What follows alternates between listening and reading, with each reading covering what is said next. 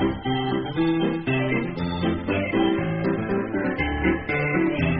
离心机。人类登月向来都是非常高大上的，可是现在因为有了一群可爱的程序员，事情好像有点不一样了。这几天呢，阿波罗十一号登月源代码在互联网上走红了，程序员们充满着极客范儿的哎调皮捣蛋，又一次把大家给逗笑了。在经过广大网友们的仔细研读之后，大家发现啊，原来在看似严肃的登月代码当中，竟然暗藏着许多有趣的段落。哎，这其中呢，哎还不乏程序员们的大量吐槽。其实呢，这段代码并不是最近才公布的，但是呢，却是最近才开始火的。那么在近半个世纪之前啊，当时的那些可爱的程序员们都在代码当中藏了些什么东西呢？写代码真的可以那么的随心所欲吗？在日常生活当中还有哪些我们并不知道的，也是来自于程序员们暗藏的小彩蛋呢？接下来也连线一位老朋友啊，信息安全专家张威，咱们来聊聊程序员的小心思。张威你好，哎，你好，徐总。嗯。啊，张威曾经也是一名程序员啊，那能不能给我们解释一下 这次公布的这个阿波罗十一号代码当中，到底有哪些是这个程序员们调皮捣蛋的东西呢？啊，那个这一次那个公布的这个程序代码里面呢，也非常有意思一点呢，就是大家在那个程序的这个注释里面发现很多的这个程序员的这个吐槽啊，包括说他们在嗯编写过程中为了什么释放自己啊，或者说让自己这种更愉悦一点啊，在里面。写了一些有很有意思的东西啊，比方说呃，在里面很有意思的一段呢，就是有有的人在里面找到啊，就说那个有程序员啊编着编着这个程序啊啊，居然开始解释当时就一九六五年那个时候啊一个流行语的一个来由 啊，讲了一个故事，就是这个流行语啊啊是怎么怎么怎么来的，是哪个主持人在哪个电视节目里面是怎么怎么说了什么东西啊啊，写了一大段啊，写在这个这个就程序的这个注释里啊。那么一般呢，就是在那个我们在就是写代码的时候呢，一般会有两种语言，一种呢是我们说程序的正文，嗯，啊，这个正文的这个内容呢，它是呃一旦被编译好以后，它会执行的，啊，啊，就是我们正常正常的运用。那么另一部分呢，就是我们叫做注释，啊，就是在这个。呃，语句里面呢，我做一个标识，这个语句呢，我在源代码里面是看得见的啊，但是真正在执行的时候，这些这些代码是不执行的。哦。啊，那么这次呢，就程序员在这个注释的这个代码里面，把这个内容呢就写上去了。啊。这个其实，嗯，你说。对，那么这个注释呢，它原来是什么用呢？就是为了方便于未来，就是我我是一个编程程序员，但是我编程了这个编完成以后，不代表说这个。程序不会有问题，或者说不会再有升级的这种需求。嗯。那么未来一个未来，假如说要对这个代码进行修改或者修补的这样的一个程序员，不一定了解我在编程的时候我是怎么想的。嗯哼。啊，所以说呢，嗯，在这个程序里面呢，往往会给到那个程序员一个空间，就是我可以在我写的这段代码里面进行一个注释。嗯。啊，注释这段代码我到底是当时写的时候是怎么考虑的？啊，它是这样一个作用的一个东西。所以就是啊，这段注释，无论我是真的是把它当做是这个给后来者的一些方便，告诉他我这到底是为什么写这样一段东西，我的逻辑是什么，还是你弄一段什么这个莎士比亚的十四行诗之类的都没有关系，因为它不会被计算机的语言来读取。对对对，不会被计算机执行的时候会读取。嗯啊，但是呢，正常呢，也就是在编程规范里面也不允许程序员随便去写啊。编程规范里面其实是禁止这种你你吐槽之类的这种行为的。对对对对，这种东西呢，我们一般叫做彩蛋了，就是我们在呃软件里面就叫做彩蛋啊。那么刚才是那个就是我们在读阿波罗这个登月十一号登月的这个程序里面发现了一个啊有意思的地方。那么还有呢，就是发现有的那个程序员他在你写代码的时候，居然把那个莎士比亚的诗词啊名句把它给 把它给录上去了，很不可思议啊！对对对，而且这个名句呢还是一句吐槽的吐槽的话，就就是啊这个程序员想到当时可能编程的时候觉得，哎呀他一直是这个叫什么宅男嘛宅男，一直面对这个程序在编也肯定很辛苦 啊，然后可能这个这个他们的这个单位对他们也不是太公公平对吧？你们让他加班啊他。心生怨恨，就就在那个程序里面就 就留了这么一句话啊，吐槽的话，也是挺有意思。哎，啊呃，因为其实这些代码它所相关的这个任务还是非常高大上、挺严谨的啊。这是阿波罗十一号的一个登月项目，这是计算机制导系统的源代码。呃，嗯对的这样子写的确是不要紧的，对吗？嗯，从程序执行来说是不要紧的，但是嗯、这一块呢，实际上就是因为当时是一九六几年的嗯这个时候，那个当时呢所有的编程规范还不是那么的完善，嗯，而且对计算机的使用呢也是少部分人的呃特权和专利人也搞。不懂。呃对对，这些当时的编程人员已经是算是很高大上的这个地级人了。嗯啊，他们在制定这个整个编程的一些规范的这样的一些高级的一些人员啊，那所以当时的所有的这些这个操作还不是太规范，但是随着比方说计算机的普及，慢慢的实际上近几年来说，就是我们再也不看不到这种啊在程序里面会有就是这种规模的这样一个彩蛋在里面。是，如果啊埋这样的彩蛋，就很轻易的被那些哪怕并不会编程的外行都能够发现，是这个原因吗？啊，对，因为很多程序员呢，我刚刚说了，就是说，嗯、他在编程的时候，可能长期要面对很枯燥的这个代码啊，而且呢，也不会太会和别人交流，对，对不对？那么在这个过程中呢，他往往会心生一些就是调皮捣蛋或者是这样 恶作剧的这样的一种心理对，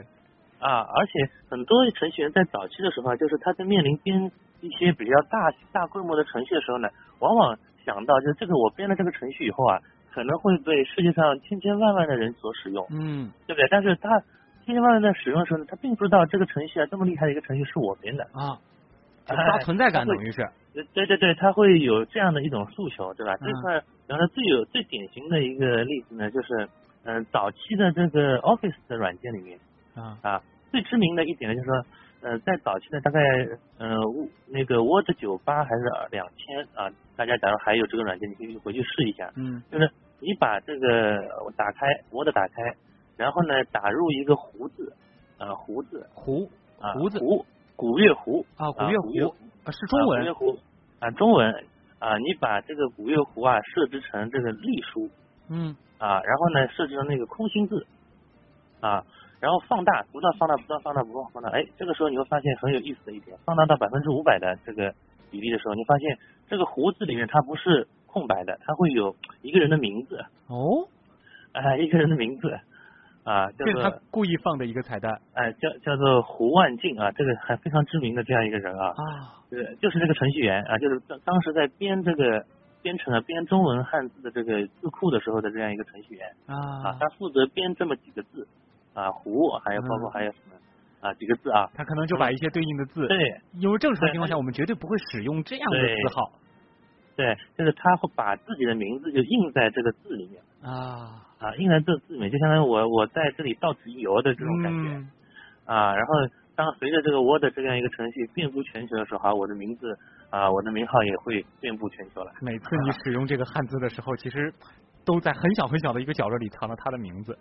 对，啊，对，但是就是有有这样的一种心理啊。当然说嗯现在最新版本呢，他就把这个彩蛋，这个那个微软把这个彩蛋给升级修补掉了，这样一个修补掉了，对的。反而有点可惜啊。嗯对，但是但是说也不是说所有的这种彩蛋呢都修补掉了。你嗯比方说现在的呃，像那个 Office 软件里面还有很多的这种彩蛋，就是我能再举点例子吗？哎，比方说像那个呃 Office 呢，就是或者微软啊，它有意的就留了这些彩蛋嗯在里面，也是给用户做一些互动，有意思的。比方说，提升这种快乐感。对对对对对，就比方说，嗯、你假如说这个打开 Word，你自己现在可以试一下啊嗯，在手机里有这个 Word，打开 Word，你记住这个键盘上的三个键，Control Alt Shift 三个键、啊，同时按住，然后呢，你去按那个问号嗯，啊，问号这个键，你看一下这个打出来是个什么东西。哦，就是打开 Word，、你同时把这个 Control Alt Shift 一起按住，然后再按一个问号。对，当然问号，你会发现，哎，这个问号它不是一个问号，它变成一个颠倒的问号了，哦啊，上下颠倒的一个问号了，啊，啊，这个这个样一个字符，你是在任何一个就输入法里面都打不出来的。所以你要打一个颠倒的问号，就只能通过这个方法来打。对你通过这这样一个这样一个隐藏的这样一个设定啊，来进行打那个颠倒的这个感叹号也可以啊就是通过方式改。那么，但是其他的字符就打不出来嗯啊，只有这两个符号它是可以通过这样的方式啊啊，这个就是它隐藏的一个彩蛋啊。对，还有吗？类似这样子？啊，也挺多的。还有嗯比方说你在还举一个 Word 的吧，就是假如说你在那个呃 Word 页面里面你输入这个等于啊 R A N D 啊，然后呢双括号啊两个小括号，然后等于以后你打一个回车，你看一下会产生什么东西？你会发现产生一段绕口令。哦，你再重复一下 是打什么？是 R A N D。打这打这个双等号啊，双等号啊，然后呢 R A N D 嗯啊小符号啊，进入这个东西啊，不知道大家有没有去试一试啊？会出来一个绕口令，对，挺有意思的，就是类似这样的，其实，在就是各个软件里面都会有啊。嗯。那么这是在早期比较早期的，因为这些彩蛋它其实是已经是早期的时候程序员在编程的时候这个遗留下来的，只不过说在不断的升级过程中。啊，软件的提供方他觉得，哎，这几个东西不太会影响这个软件的使用，嗯，也挺有意思的，那么就保留下来了，也不怎么占它的大小，反正就留着。对，但是像像刚才我说的这种胡万镜这样的，就啊，就是坚决的，可能觉得这个太个人色彩了啊。对对对对，啊，那么这个是就是一种啊，我们叫做这个软件彩蛋的这样的一个方式啊，去程序员在自己编程的时候，那么呃。近些年呢，实际上我们现在在那个软件公司编程的时候呢，它越来越规范了。嗯。啊，会采用这种安全的这种软件开发生命周期的这样的方式去啊管理整个开发的过程。就是呃，在程序员编程完了以后呢，会有另外一一个质量管理的人员呢去对代码进行审核的。哦。哎，对你。保证就是这个代码里面不会出现任何的这种相关的问题。所以我如果是个程序员，我想要弄点小彩蛋，这个现在都很难了。不太行了啊，因为为什么这个涉及到一个安全问题？就是呃，我刚才说的这些程序它还是恶作剧。对。对不对？但是假如说一个程序员他在你的他在编程的过程中，假如插入一段恶意的代码啊，这个影响就非常大了。是，这个是真的是必须要审核的。尤其是你开发的这个软件，它的这个应用的这个渠道，如果说是一些涉及这个金融啊等等这方面的时候，它就非常的危险了。对的，因为我们在早些年的时候，还是在我想想看是两千年初的那个时候，确实发生过这样的一个事件啊，这个也是一个这当时比较有名的案件，是一个软件公司的一个程序员啊，那么他呢，由于对公司啊这个不太满意啊，然后他在对公司的一款设计软件。就是进行编程的时候呢，在里面加入了一个我们叫做逻辑炸弹的一个小代码啊。那么，嗯，他加入这段代码以后，他就离辞职了。嗯。啊，辞职就跑掉了啊。但是那个当时呢，由于就是他们软件公司对这个代码审核也不是太严。嗯。然后这一段代码就被分装到他这个这个发布的这个软件里面去了。嗯。啊，而且是公开的销售出去了。哦。啊，销售出去。那么它的逻辑大战设定了什么？就是。设定了是在二零，好像二零零五年的几月几号这一天啊，执行一条命令，嗯啊，执行一个什么命令呢？就是把装了这个软件的这样一个电脑的这个底盘啊底盘所有的内容自动格式化。哇！啊，我们叫做逻辑炸弹，就是到一个指定的时间点去执行这么一条命令。这个很可怕。对，然后到了二零二二零零五年的这一天啊，很多买了这个公司的软件的这个设计软件嘛啊，这么一些那个客户啊，他忽然发现，哎，我的底盘里面的内容怎么都没有了？嗯。啊，因为我用的是设计软件，我的底盘一般性都会有存储很多的这种设计的这样一个图纸啊啊，包括花了很多心血画的一些图。没错，这损失太大了，对不对？被啊全部的清空了。嗯。啊，这是怎么回事？啊，然后去追查追查追查，发现哦，原来是这一这样一款买了这款软件里面带有这样的逻辑炸弹啊，所以就是现在就特别重视这个编完程之后，我们得再有人专门的去看一看。对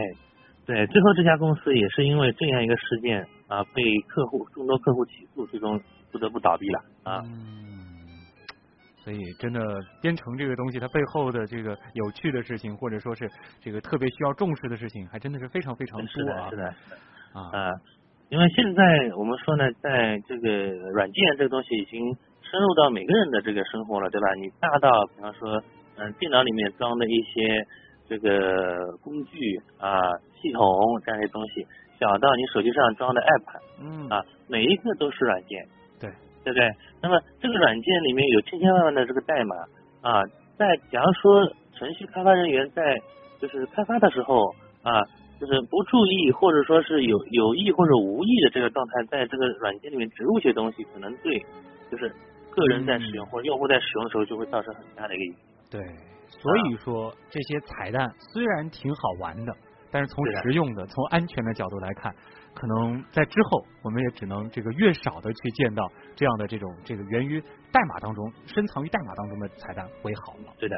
啊，因为呃，我们是从我们的角度来说呢，我们是希望所有的这个代码它应该呃实现这个可控，啊，就是写的东西啊，我们应该都知道它的功能，嗯，啊，也便于进行维护，啊，也便于进行这个分析。那么这样的代码，我们觉得是优质代码，好的代码。那，太好了。好的，那时间关系啊，也再次感谢啊互联网信息安全专家张威给我们带来的这个有关。代码有关彩蛋的那些好玩的科普，谢谢你，再见。哎好，谢谢啊，再见。好了，今天两个和 IT 有关的话题聊到这儿呢，今天的新闻实验室也要和大家说再见了啊！本次节目监制旭东、盛燕姿，编辑叶星辰、乐琪，我是旭东，咱们明天晚上的同一时间十九点三十分，东广新闻台新闻实验室不见不散。